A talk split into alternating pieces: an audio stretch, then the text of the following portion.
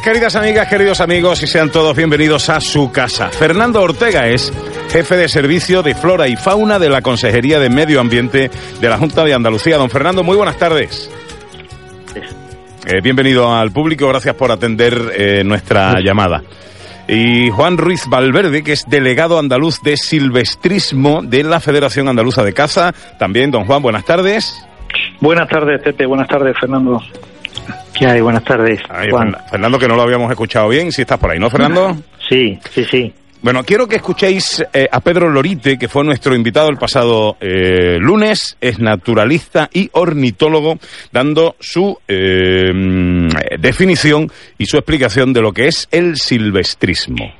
Bueno, es la captura de aves cálmaras cantoras que existen en los campos andaluces, con de redes, tanto verticales como horizontales, que en los arroyuelos, en arroyos, en fin, estos tipos, estos pajarillos los meten en unas jaulas minúsculas y a veces hacen negocio con ellos y otras veces hacen una especie de, de pájaros mixtos con los canarios, en fin, los crían y tal.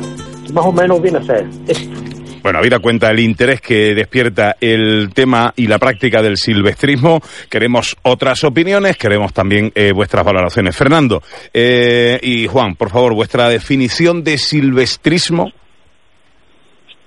Eh, si quiere empiezo yo. Eh, Fernando, El silvestrismo es una actividad ancestral que se produce en Andalucía desde no se sabe cuándo y que es una actividad además yo creo que cultural porque se desarrolla en el campo desde mucho tiempo, como digo.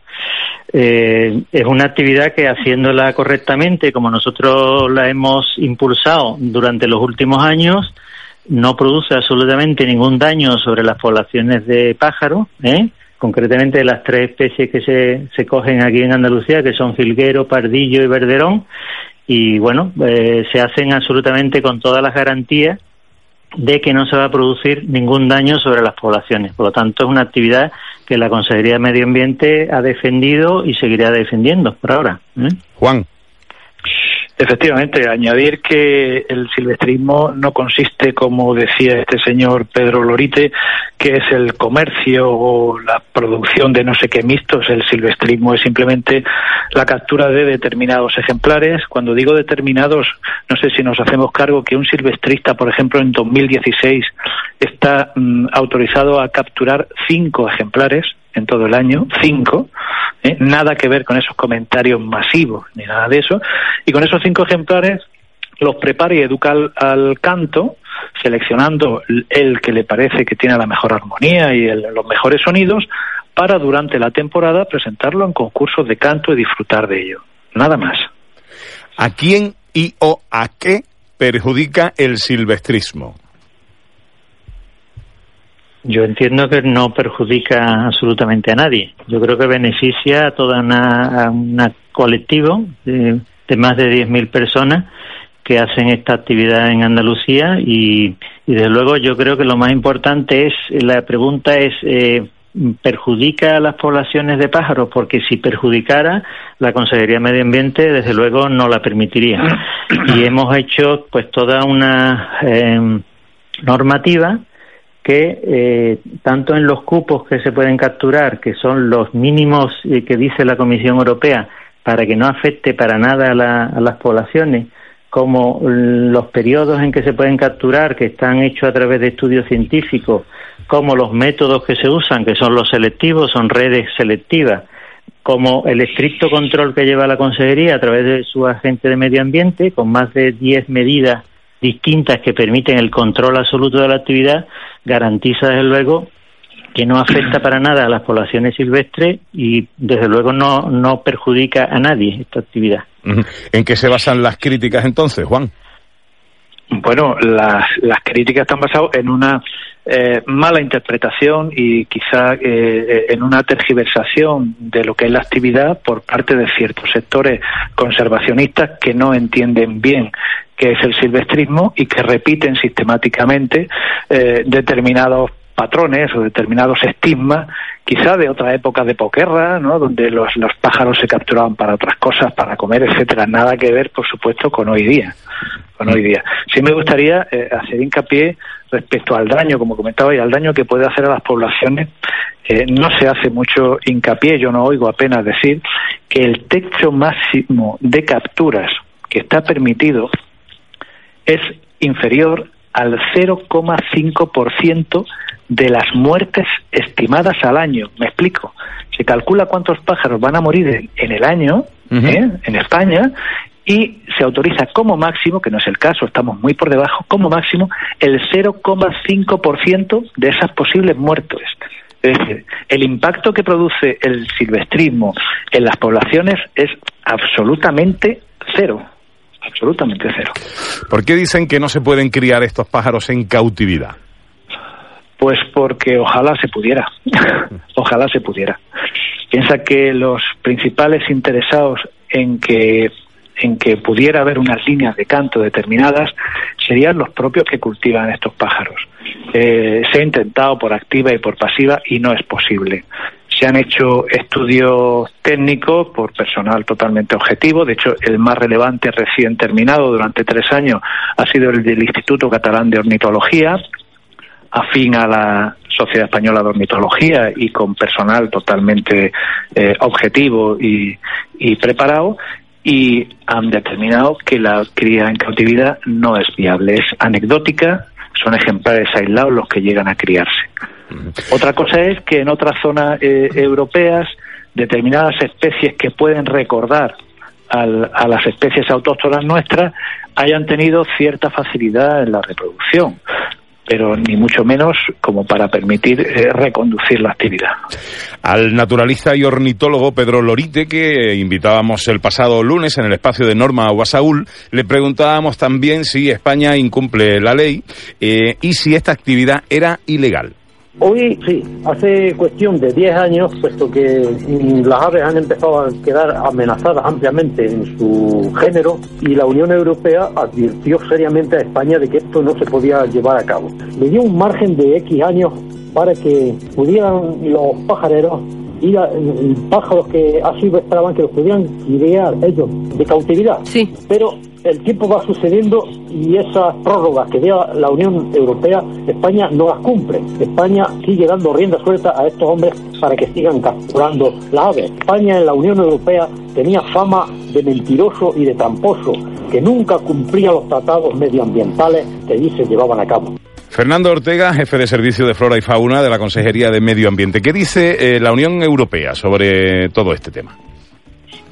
Yo lo primero que quiero decir es que nosotros hemos desarrollado la actividad con total legalidad al respecto, es decir, que cumplimos absolutamente la normativa que tenemos en Andalucía y también las directrices para la extracción de fringílidos que hizo en su momento la Conferencia Sectorial de Medio Ambiente en el año 2011. Es decir, que hemos seguido a rajatabla todos los criterios que a nivel estatal se han puesto.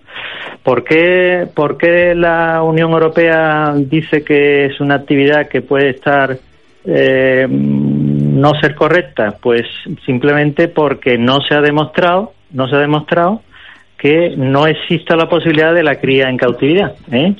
Y efectivamente eh, es un tema que al Ministerio le hemos demandado en muchas ocasiones, que, el, que se haga un dictamen científico para que demuestre que la cría en cautividad no es posible.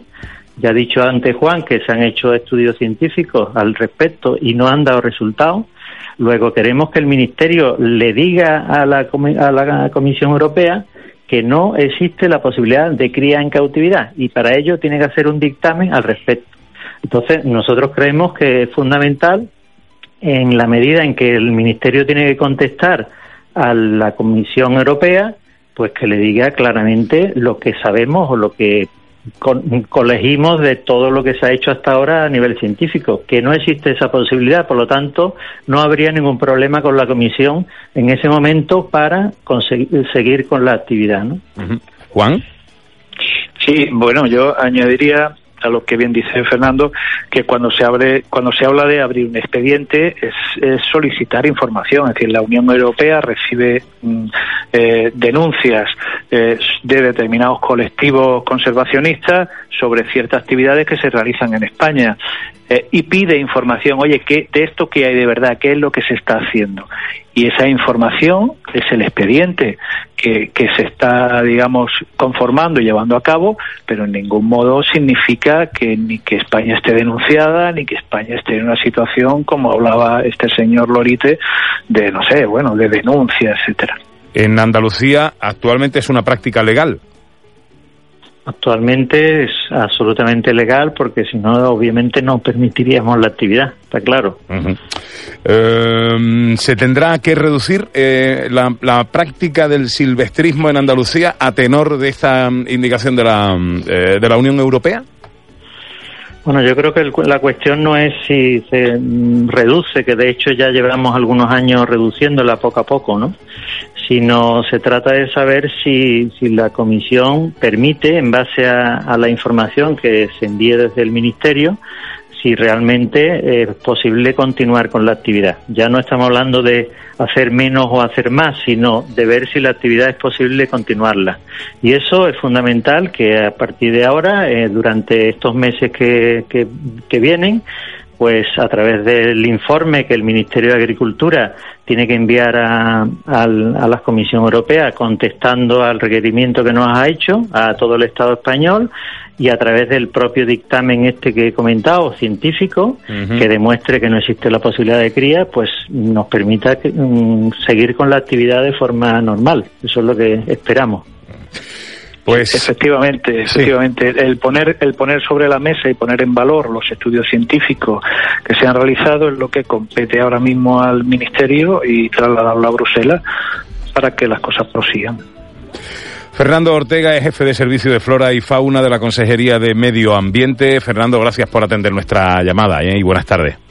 Muchas gracias a ustedes, buenas tardes. Y a Juan Ruiz Valverde, delegado andaluz de silvestrismo de la Federación Andaluza de Caza. También, Juan, eh, gracias por atender nuestra llamada en el día de hoy. A vosotros, buenas tardes. Sin duda un tema que eh, no se cierra aquí y que siempre estará abierto y a su entera disposición. 18 sobre las 7.